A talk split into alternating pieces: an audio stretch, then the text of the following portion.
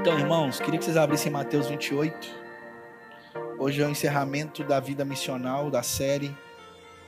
E eu queria trazer algumas verdades de Cristo ao nosso coração. A grande comissão, os 11, versículo 18. Então Jesus aproximou-se deles e disse: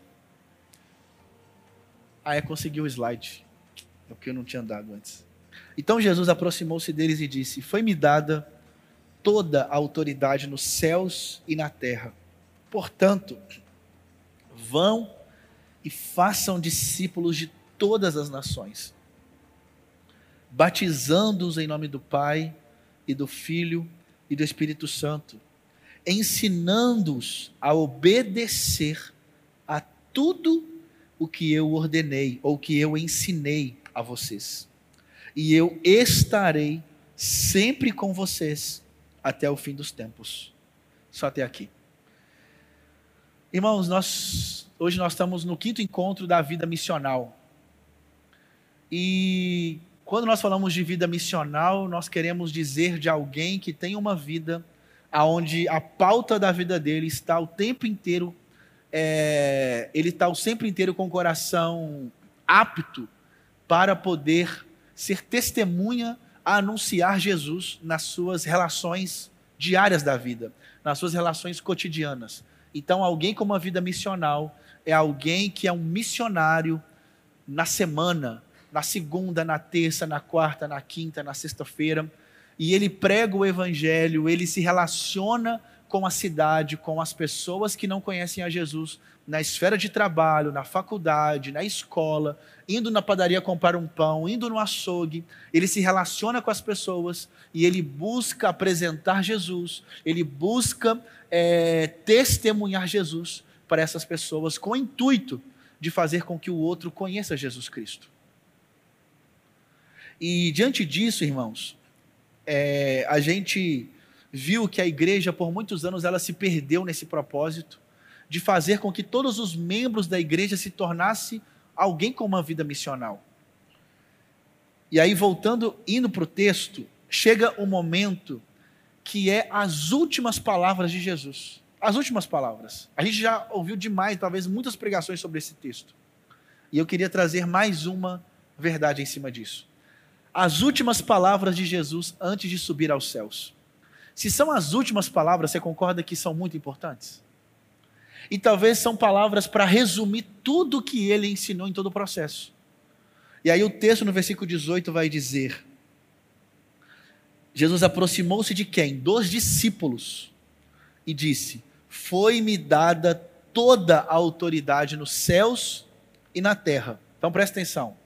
Jesus está dizendo que toda a autoridade foi dada para ele.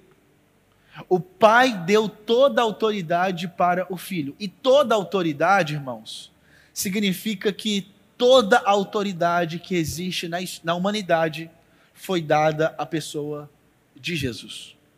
Jesus tem toda a autoridade, e essa autoridade é uma autoridade que ele recebe do Pai, e ele agora é uma autoridade no que diz respeito a alguém que tem o poder esse poder foi dado, essa, essa autonomia esse, foi dado a Jesus Cristo.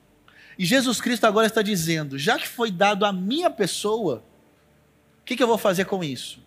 Eu vou dar, portanto, em cima disso, eu estou dizendo para vocês: vão, vão. Então, debaixo da autoridade de Cristo, é que Jesus nos envia. Jesus tem toda a autoridade, e essa toda a autoridade está dizendo: já que eu tenho toda a autoridade, eu quero agora que vocês vão e façam discípulos. Então, gente, nós estamos indo debaixo da autoridade de Cristo Jesus. Concordam comigo? É o que o texto está dizendo. Mas vocês acham que a gente de fato, a gente entende isso na prática da nossa vida? Será que a gente tem essa consciência que nós estamos indo no nome de Cristo?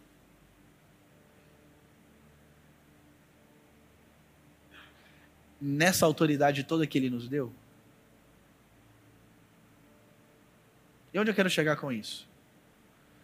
É porque no nosso coração, nossa vida como cristão, nós não temos o interesse de fazer esse movimento. E eu vou explicar. O texto aqui está dizendo: vão e façam discípulos. Vão. Ou indo e façam discípulos. Algumas pessoas interpretaram esse texto ao longo da história da, da, dos anos, da história da igreja. Muitos interpretaram esse texto com a ideia, né, usando aquela palavra do ir de fazer discípulos. E muitas pessoas interpretaram esse texto com a ideia o seguinte: ah, não, quando eu estiver lá na África, eu vou ter essa autoridade de Jesus eu vou receber as chaves do reino de Deus e eu vou poder proclamar o evangelho e vidas serão transformadas porque o poder de Deus vai estar na minha vida, porque ele me deu um chamado para pregar o evangelho lá lá na África, em Moçambique. Esse é o meu chamado. Se eu estiver em outro lugar, eu não vou ter tanta autoridade assim. Em outros lugares eu vou passar muita luta, eu vou, vou ter problema de retaliação. Satanás vai poder me atacar, Satanás vai poder ter poder sobre a minha vida, eu vou poder lidar com várias coisas, porque eu não tenho autoridade naquela geografia. A autoridade que Deus me deu é em cima de um chamado para aquele local. Vou dar um exemplo, gente. A Vila Paquetá. Né? Deus colocou no meu coração amor por aquele povo, pelos moradores da Vila Paquetá. E a gente está lá. Toda semana a gente abriu célula lá, a gente tem amado. Eu me relaciono com as pessoas, eu estou ali. Eu amo amar. Eu amo de fato ali. Eu amo estar tá com eles. Eu amo tomar café. Eu amo sentar na casa deles, de estar tá junto. É prazer para mim. Não é uma missão no sentido de um sacrifício, no sentido, nó, que eu tenho que. Não, é prazer.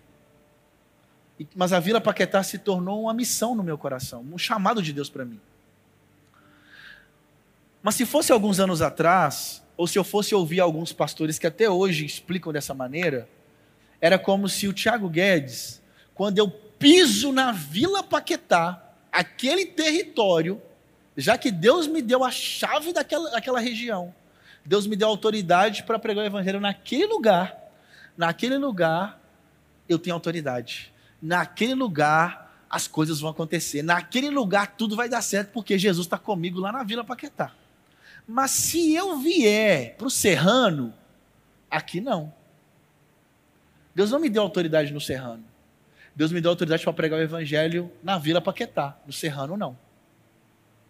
E por muitos anos, gente, muita gente interpretou esse texto dessa maneira. como se Deus te desse autoridade para pregar o evangelho apenas em territórios específicos. Tanto que muitas pessoas recebem chamados em encontros missionários, encontros de congressos missionários, e aquela pessoa fala: Não, eu tenho um chamado para aquele lugar. E aquela pessoa acha então que a vida dela agora vive em prol somente para aquele lugar, e somente aquele lugar que precisa e nada mais. E a pessoa passa agora a não existir. Não, eu não posso pregar o evangelho aqui porque eu preciso me dedicar somente àquele lugar. E não é bem assim. Deus vai, se Deus quer que eu esteja naquele lugar, gente, isso vai acontecer de maneira natural. É Deus que faz.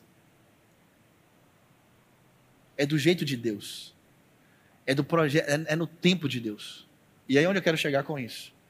Só que tem outras pessoas que interpretam esse texto, portanto, vão e façam discípulos de outra maneira. Não agora nesse sentido territorial. Outras pessoas já interpretam na maneira seguinte: não, esse vão, portanto, vão, é que eu preciso viver a minha vida. O que, que é isso? Muitos teólogos interpretam dessa maneira. Não, eu só tenho que viver a vida. Se alguém aparecer no meu caminho, eu vou pregar o evangelho para essa pessoa. A responsabilidade de pregar o evangelho é que esse vão aqui Vivam a vida. Vivam a vida. Trabalhe, faça faculdade, case, tenha filhos. Viva a vida. Viver a vida já é glorificar a Deus. E não está errado.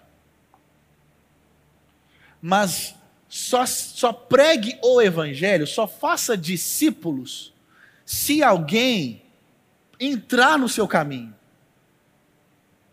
No sentido que esse vão é um vão de viver a vida. Está dando para entender? Então, por quê? Mas, mas essa ideia é uma ideia que buscou consertar uma outra ideia.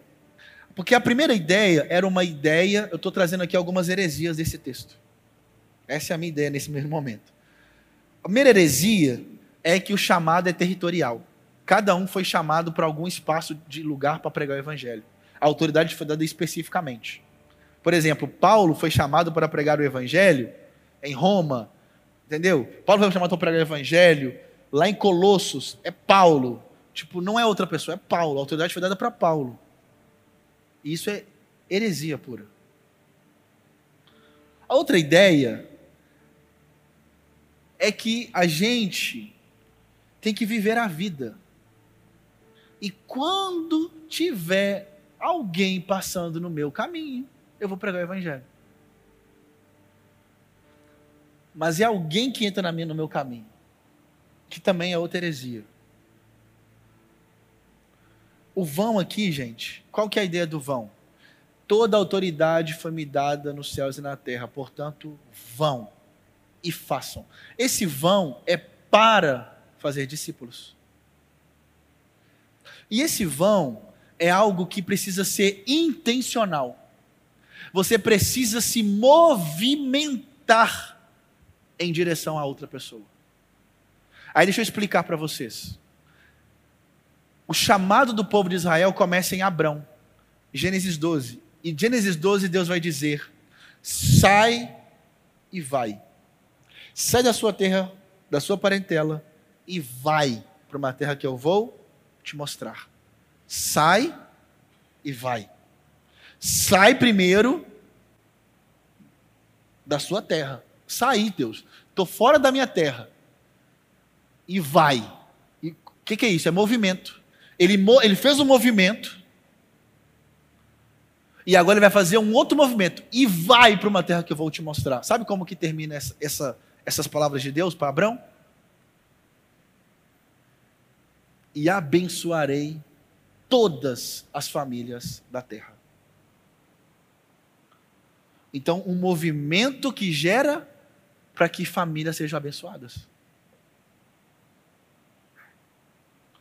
Isso é o início do povo de Israel.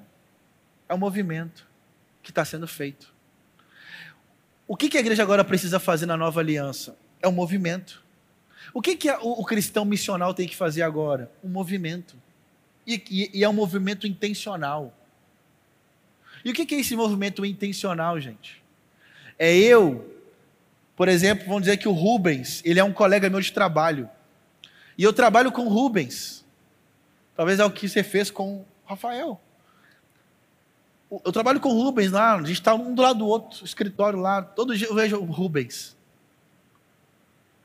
Viver nessa ideia de, de simplesmente viver a vida e se o Rubens aparecer no meu caminho, eu prego para ele, como que as pessoas interpretavam isso para o coração, na maldade do homem? Se o Rubens chegar para mim, como falando assim, ou oh, eu vejo que você é crente, você fala de Jesus para mim, como se fosse tudo mastigadinho, tipo, o Rubens tinha que vir na minha pessoa e falar tudinho, tipo assim, oh, eu, tô, eu quero Deus, e eu vi que você é crente, você me explica Deus? Bom, isso pode acontecer? Pode. Mas a maioria das vezes não vai acontecer dessa maneira. O Rubens vai estar vendo a vida dele. Ele está no mesmo trabalho. O Rubens vive a vida dele, vivendo assim de maneira. Está nem aí para nada, não existe, não tem Deus para ele. É, é, ele vive para ele. Os, os, desejos dele, o que, o que ele tiver de vontade, ele vai fazer. Não tem Deus nenhum. Não precisa prestar conta para ninguém. E essa ideia do vão, para o Tiago que trabalha com Rubens, é o que? é o Tiago agora encontrar estratégia, ser intencional em o Tiago se aproximar do Rubens. Eu preciso aproximar do Rubens. Como é que eu vou fazer isso? Será que o Rubens gosta de futebol? De Copa do Mundo? Ô Rubens, vamos ver um jogo de Copa do Mundo junto? Se ele gostar, vai que ele top. Será que ele gosta de jogar futebol mesmo, peladinha com os amigos? Chamar ele para jogar nossa prada de quinta-feira? Ou será que o Rubens é, do, é, mais dos caras que gostam de jogar CS? Os nerd, os nerd e tal, aquela coisa toda? Então eu vou chamar, e talvez eu jogo e tal, vou chamar ele para jogar comigo. Eu preciso encontrar um ponto de contato para mim me aproximar do Rubens. Porque eu não sei como, não sei, o, que, que, é, o que, que ele gosta. Mas eu quero ser intencional em me aproximar do Rubens. Para quê? Para amá-lo. Amar ele como? Dar a ele a melhor notícia que ele pode receber na vida. Você precisa conhecer a Jesus. Vão. E discípulo. O que é discípulo, irmãos? Aluno. Ei, Tiago, vai no Rubens. Se aproxima dele ame Ele, sirva Ele, escute o coração dele. Lembra do samaritano? Ele se aproximou. Ele viu, o cara estava lá, doente, lá, doente, quase morrendo. Foi iniciativa do samaritano se aproximar. E Jesus disse que esse é um exemplo de amor ao próximo. E o vão aqui, gente, é um vão onde eu e você nós somos intencionais com pessoas que Deus coloca no nosso caminho. Só que aquele cara ou aquela mulher tá lá no canto dela, tá lá, ou às vezes é um primo ou uma prima. Hoje nós temos o celular, a agenda, que eu posso ligar para um primo meu que está vivendo uma vida totalmente cheia de problema e eu posso marcar com meu primo. E eu falo porque tem um primo meu nesse exato momento vivendo o pão que o diabo amassou. E ele sempre viveu uma vida de promiscuidade, de mundão, de destruir casamento, de fazer tanta coisa errada para tanta gente. Mas esse cara chegou num momento que falou: Tiagão, preciso de ajuda.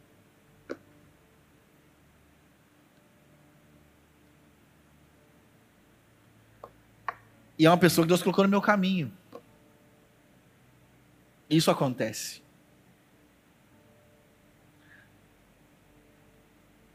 Mas vai ter pessoas que a gente vai precisar ser intencional.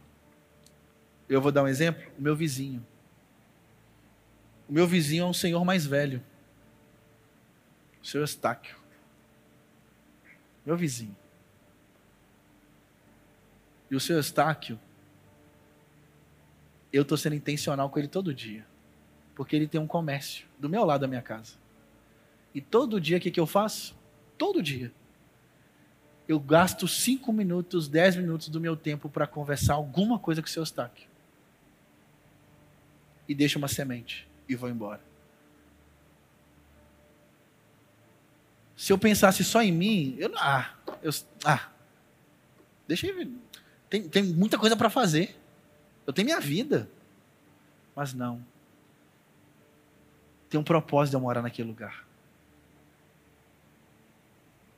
E se, eu, se tem um homem do lado da minha casa que não conhece o Senhor, ele precisa conhecer o Jesus que eu conheço.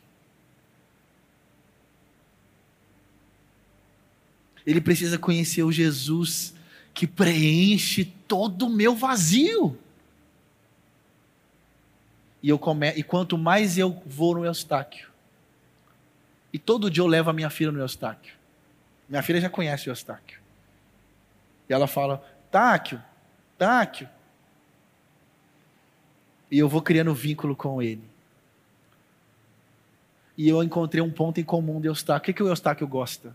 Futebol. Eustáquio é atleticano. Mas o Eustáquio é alguém muito sozinho. Não tem esposa. Só tem um filho. Tem um irmão que não conversa com ele há 20 anos. O Eustáquio tem uma vida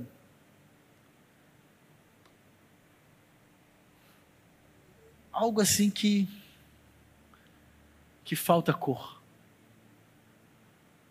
E como eu tenho amado esse homem.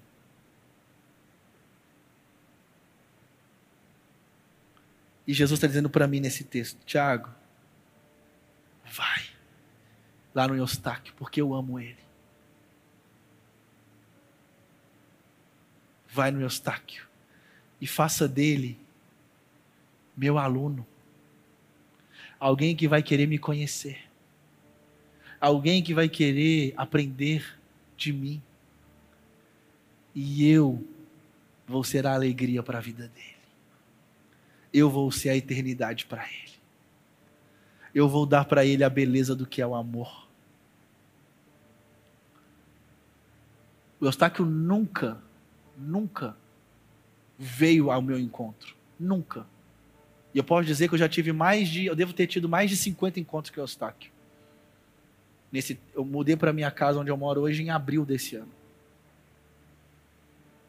E todos os encontros que eu tenho com o Eustáquio, de conversar com ele, todos os encontros foi eu que fui no Eustáquio. E a gente conversa. E a gente fala. E eu já cheguei a orar pelo Eustáquio aos poucos.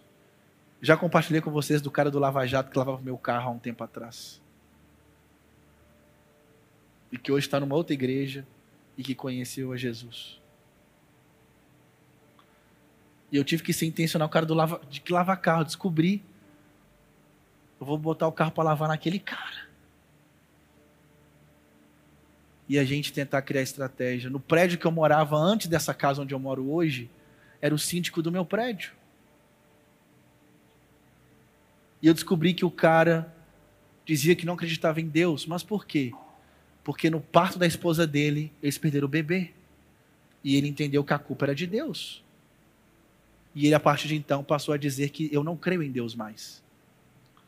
Mas eu comecei a servir aquele homem, a amar aquele homem, a conversar com aquele homem. E eu comecei a mostrar para ele a beleza de, em tantas coisas da vida. E esse homem um dia para mim falou: Tiago, estamos falando de tanta coisa boa aquele homem decidiu parar de fumar. E depois aquele homem me pediu um dia, Tiago, você pode orar por mim? Falei, hã? É, você pode orar por mim? Falei, para quê? Eu queria que você orasse por mim para que eu pudesse ser mais paciente com a minha filha. Você pode orar ao seu Deus? Não é que ele não acreditava em Deus.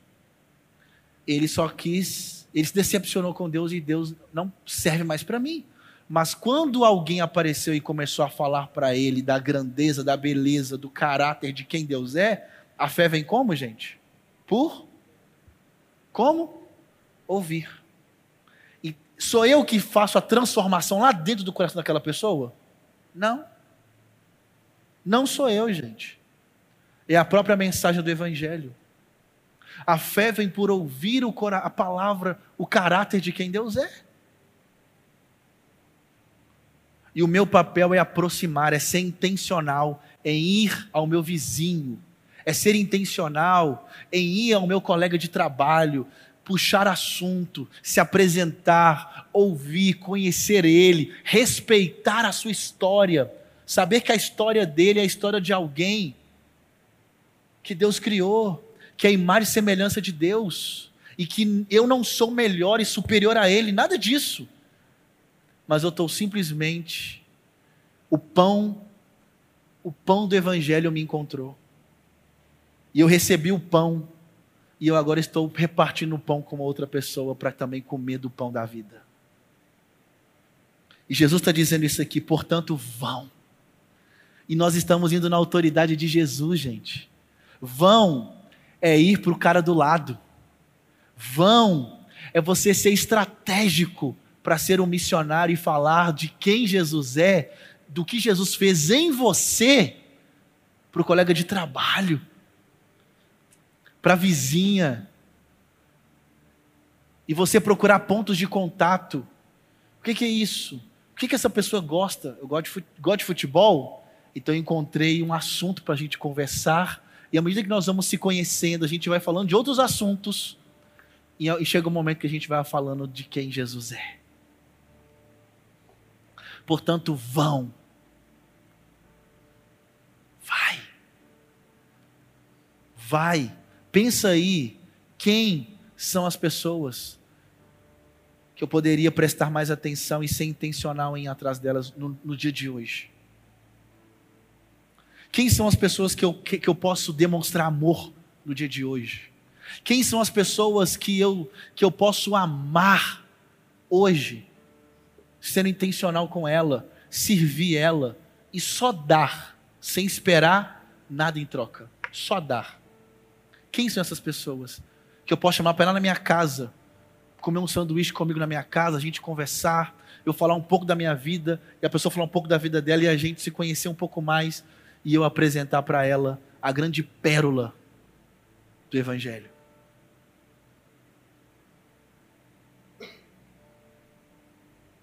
Irmãos, Jesus está dizendo: vão e façam discípulos de todas as nações. O problema é que a gente coloca todas as nações, é porque sim, é até os confins da terra. Pode ser quando Deus te enviar para algum outro país, esteja lá. Faça discípulos lá. Se Deus te enviou, igual a Amélia aqui, ó, que já viajou para tantos países do mundo aí, ó, e ela, onde ela estiver, ela vai entender. Aqui onde eu estou, eu tenho um chamado para fazer discípulo de Jesus. Não é só naquele lugar. Não é só naquela geografia. A autoridade não está só para aquele momento. Não, é qualquer lugar.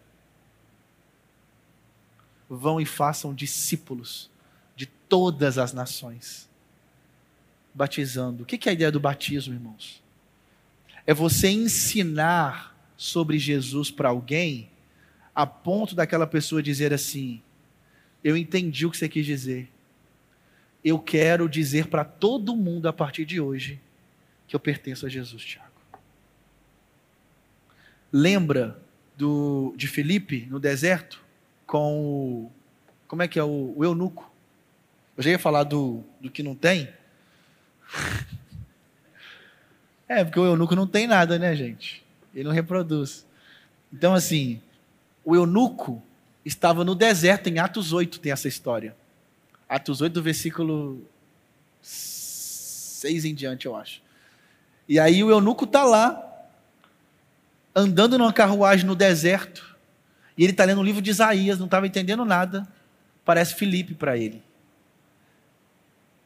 E aí Felipe pergunta: Você está entendendo o que você está lendo aí? Eu não estou entendendo nada, você pode me explicar? E aí Felipe explica o Evangelho. É esse texto aí fala do Messias, fala de Cristo. E aquele cara entendeu.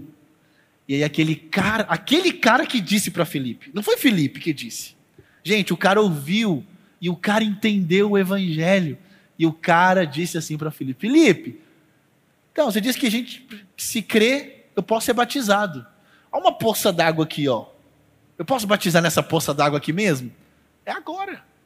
Então vamos batizar aqui agora, na poça d'água. E batizou no meio do deserto. Olha que lindo, gente.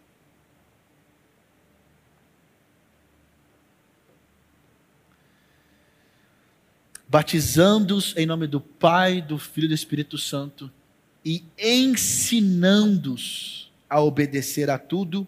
Nessa versão tá tudo que eu ordenei a vocês. E sim, Jesus ordenou.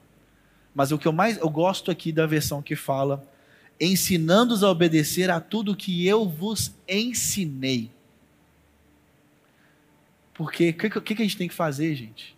A gente só precisa ensinar o que Jesus nos ensinou. Essa é a autoridade de um pastor. Gente, nenhum o pastor tem autoridade somente para ensinar as escrituras.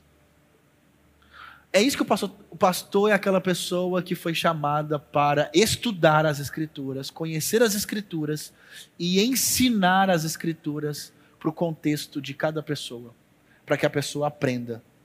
Nada mais e ser hospitaleiro com ela, cuidar dela. Então, tá vendo? Só que o pastor tem essa função. Só que isso aqui não é um chamado somente para pastores. Isso aqui, eu estou dando um exemplo no sentido tentando te, simplesmente só falar de heresias, né? Porque muitas igrejas colocam os pastores como se eles fossem semideuses. E não é. O pastor tem uma função como qualquer outro dom. O pastor tem mesma responsabilidade no sentido o pastor e qualquer outro dom da igreja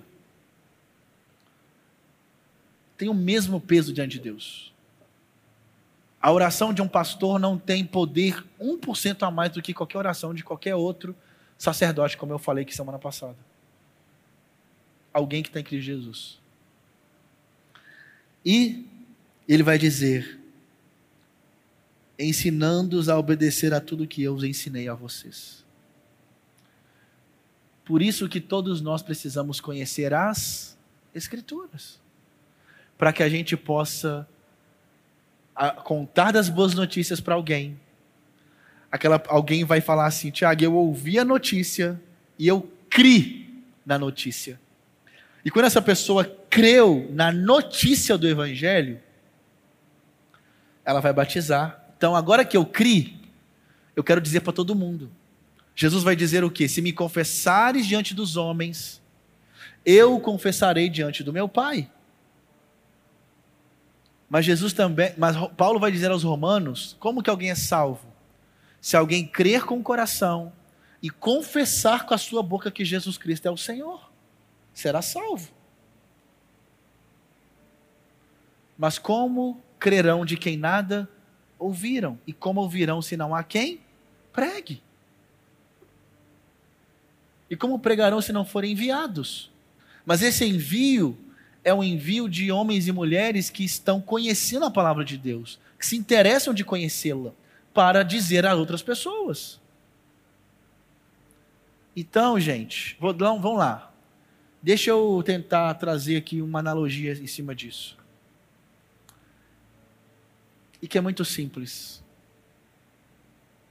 E que a gente, e que o cristão, da era moderna não entendeu isso.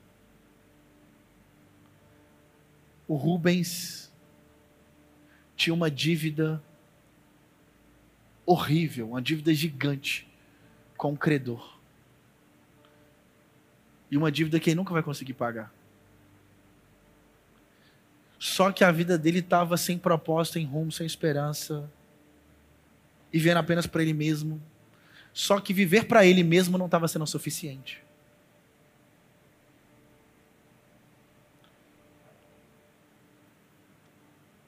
E aí, Jesus pega, chama o Tiago Guedes, e o Tiago Guedes vai lá e fala da notícia, da grande notícia para o Rubens. E o Rubens crê nessa notícia. E Jesus paga toda a dívida. Paga toda a dívida. Restaura esse homem. Dá a ele um propósito. E diz assim agora para o Rubens: Rubens, eu estou te chamando para você. Eu te comprei. E o Rubens foi comprado por esse Jesus. Que é isso que a Bíblia diz. Jesus pagou a nossa dívida. Ele nos comprou. E Jesus nos comprou. E agora ele está dizendo o seguinte. E eu amo você. E eu tenho, eu quero que você viva a eternidade comigo. Mas eu queria te, eu queria te Vamos lá, irmãos. Isso aqui é uma ordenança. Isso, nós chamamos, isso aqui na escritura nós chamamos de ordenança. Isso aqui não é um convite. O portanto vão e façam discípulos não é um. Ei, oi Zé, eu te, eu te amo, tal, não sei o quê, mas aqui, se você quiser, você pode pregar o evangelho para fazer discípulo, meu discípulo? Se quiser, isso não é isso. Isso aqui é uma ordenança. O que é ordenança? Olha, eu te comprei, você é meu.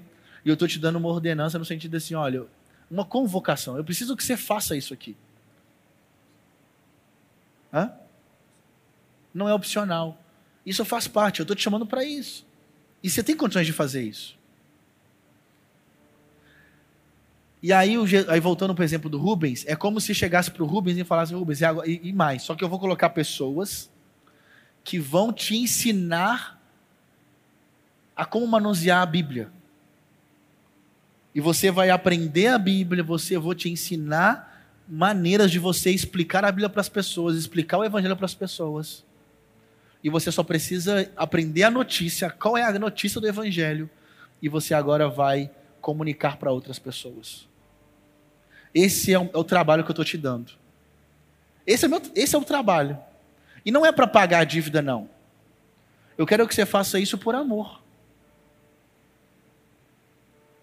Comunique, fala para todo mundo a notícia de, do que, que eu fiz na história.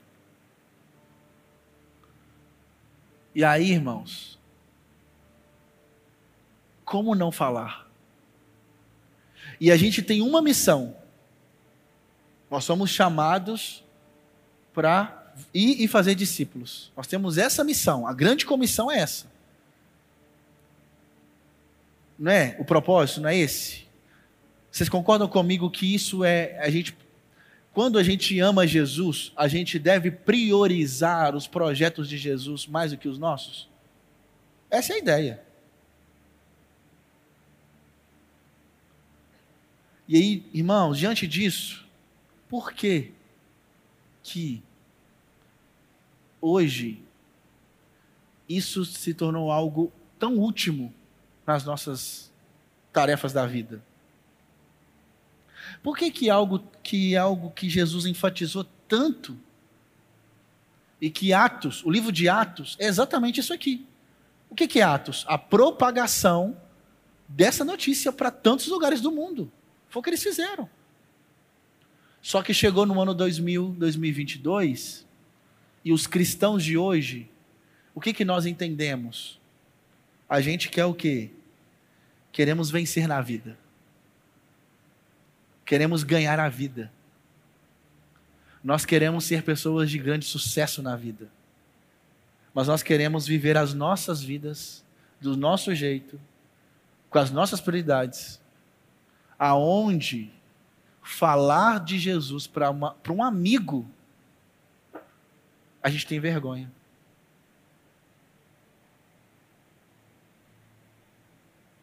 Sendo que Jesus disse que ele estava nos enviando na autoridade dele. Olha, já que eu tenho toda a autoridade, portanto, vão, debaixo dessa autoridade, vão e façam discípulos. Ei, a minha autoridade está com você. Eu estou te dando autoridade. Nada pode parar alguém com o coração disposto a querer falar dele. E não, irmãos, e aqui, e não é uma troca, não é uma dívida. É por amor. Eu quero terminar aqui vida missional simplesmente trazendo uma reflexão para mim para você. Como exortação mesmo.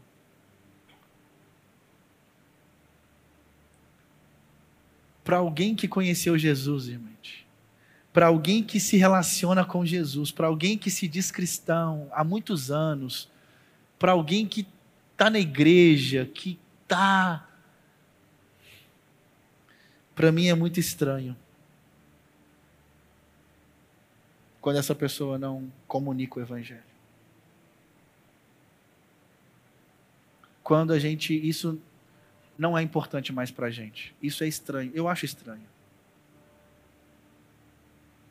Quando isso não é prioridade para nós, tem alguma coisa errada no nosso cristianismo. Quando a gente quer ganhar a vida mais. Ganhar a vida. O que é ganhar a vida? E ganhar a vida, a gente precisa tomar cuidado com esse termo.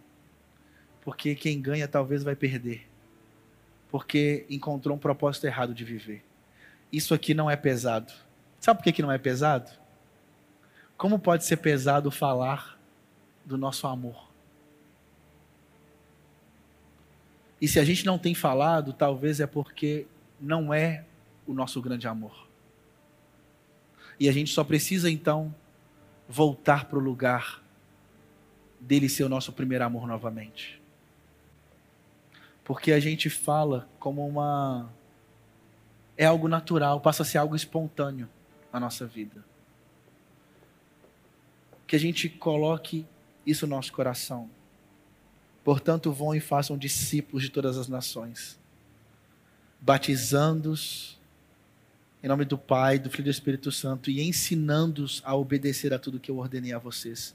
Eu estarei sempre com vocês e eu estarei sempre com vocês até o fim dos tempos. Amém? Vamos ficar de pé rapidão. Pai, eu quero te apresentar a tua palavra, Senhor. E a minha oração é para que o Senhor traga sobre nós, primeiramente, desejo em amar o Senhor, em conhecer o Senhor, em se relacionar com o Senhor.